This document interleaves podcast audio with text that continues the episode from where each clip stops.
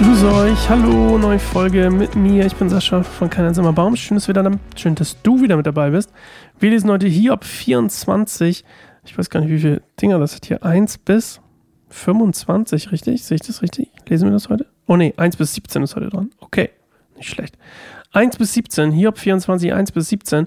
Und ähm, heute geht es so ein bisschen um, um eigentlich mh, hm, zwei besondere Punkte, nämlich das ist so ein, so ein gewisses, ähm, es geht erstmal um den Sünder an sich, ne? Und äh, wenn man so will, geht es äh, so ein bisschen um Gottes Gleichgültigkeit, die aus Hiobs Sicht so ähm, entstanden ist. Ähm, und zuerst geht es um die Gleichgültigkeit ähm, hinsichtlich der, ähm, der Sünder, also die Leute, die quasi sündigen und sagen, ach, ich will mit Gott gar nichts zu tun haben. Und dass ähm, Hiob dafür absolut irgendwie so zumindest das Gefühl hat, dass Gott dafür irgendwie nichts übrig hat, dass es ihm egal ist. Und Hiob ist super verwirrt darüber. Und zum anderen ähm, geht es dann noch um die Leute, die heimlich sündigen, also zum Beispiel die, die Mörder und die Räuber, die, die nachts ihr Werk verbringen sozusagen und äh, gegen die Gott scheinbar auch nichts hat.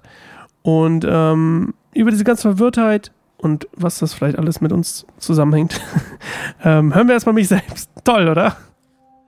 Warum legt der Allmächtige keine Zeiten fest, in denen er sein Strafgericht vollzieht? Warum müssen die Gottesfürchtigen vergeblich darauf warten? Grenzsteine werden versetzt, ganze Schafherden werden gestohlen und von Dieben öffentlich zur Weide geführt. Den Weisen wird der Esel weggenommen und der Ochse der Witwe wird gefändet. Die Armen werden beiseite gestoßen, die Besitzlosen des Landes müssen sich alle verkriechen. Es ist unfassbar. Wie Wildesel in der Wüste ziehen sie los, um in der Steppe nach Nahrung für ihre Kinder zu suchen. Sie ernten auf einem Feld, das ihnen nicht gehört, und halten Nachlese in den Weingärten der Gottlosen. Nachts liegen sie nackt in der Kälte, ohne Mantel oder Decke. Sie werden vom Regen der Berge durchnässt und kauern sich unter die Felsen, weil sie keine Zuflucht haben. Der Witwe das Kind von der Brust gerissen, und was der Arme auf dem Leib trägt, wird gefändet. Die Armen gehen deshalb nackt, ohne Kleider, sie hungern, während sie für andere Gaben binden. In den Gemäuern der Gottlosen pressen sie Olivenöl, sie treten die Kälte und leiden dabei Durst. Das Stöhnen des Sterbenden liegt über der Stadt, und die tödlich Verwundeten schreien um Hilfe. Doch Gott achtet nicht darauf. Andere verabscheuen das Licht.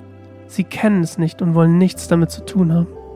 Bevor es hell wird, steht der Mörder auf und bringt die Armen und Schutzlosen um. Nachts treiben Diebe ihr Unwesen.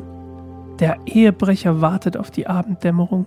Er sagt sich, dann wird mich niemand sehen und vermummt sein Gesicht. Nachts brechen sie in die Häuser ein, bei Tag schließen sie sich ein. Sie wollen das Licht nicht kennenlernen. Für sie alle ist die finstere Nacht ihr Morgen. Die Dunkelheit ist der Verbündete ihrer Anschläge. Alrighty, alrighty, alrighty.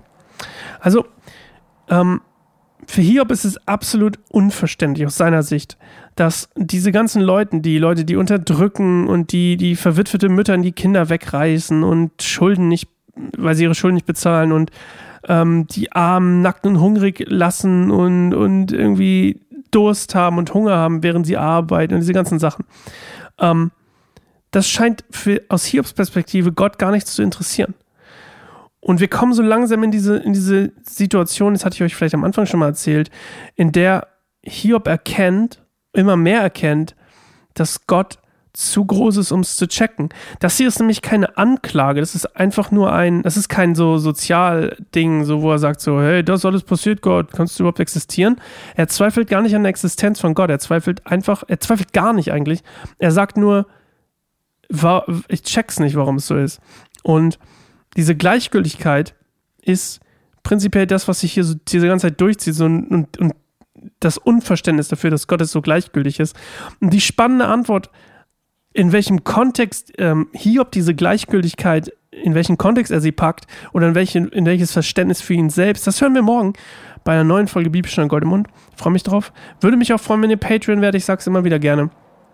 Äh, werdet gerne Patreon, unterstützt unsere Arbeit, ähm, nicht nur von mir, das, das geht eigentlich prinzipiell an alle, logischerweise nicht, äh, nicht in Form von Geld, sondern in Form von Möglichkeiten, in Form von Equipment, in Form von, dass wir die Möglichkeit haben, irgendwelche Räume zu mieten, hoffentlich, beziehungsweise wenn wir mal eins finden würden, ähm, etc. etc.